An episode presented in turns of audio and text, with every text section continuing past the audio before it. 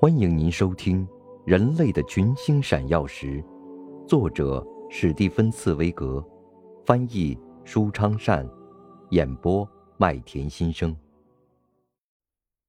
第十集：毁灭。巴尔沃亚以坚强的毅力准备着自己的宏伟计划，然而，恰恰是这种大胆的计划所取得的成功，给自己招来了危险。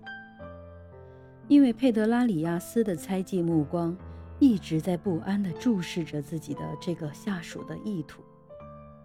也许是由于有人向佩德拉里亚斯告密，他得到了情报，知道巴尔沃亚野心勃勃地要建立自己的统治；也许是纯粹的出于嫉妒，他怕这个从前的叛乱者第二次获得成功。总而言之，他突然给巴尔沃亚送去一封非常诚恳的信。信中说，巴尔沃亚在最终开始远征以前，最好先回到阿克拉，也就是达连附近的殖民地，再谈一次。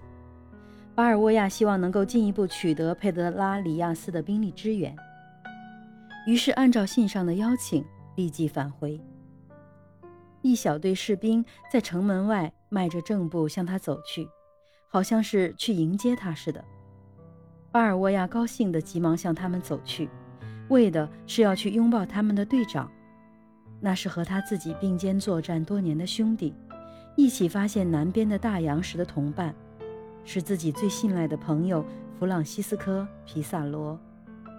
可是皮萨罗却把手重重地按在他的肩上，宣布他已经被捕。皮萨罗也渴望着干出一番不朽的事业，也渴望着能去占领那个黄金国。所以，当他知道要除掉这样一个肆无忌惮的挡路人时，心里并非不乐意的。佩德拉里亚斯总督开始了这场所谓叛乱的审判，并且很快进行了不公正的裁决。数天以后，巴尔沃亚和他自己几个最忠诚的伙伴一起走上了断头台。只见刽子手的刀斧一闪，滚落在地上的那个头颅的眼睛，在一秒钟之内。就永远的闭上了。这是欧洲人的第一双眼睛啊！这双眼睛曾同时看到过环抱我们地球的两个大洋。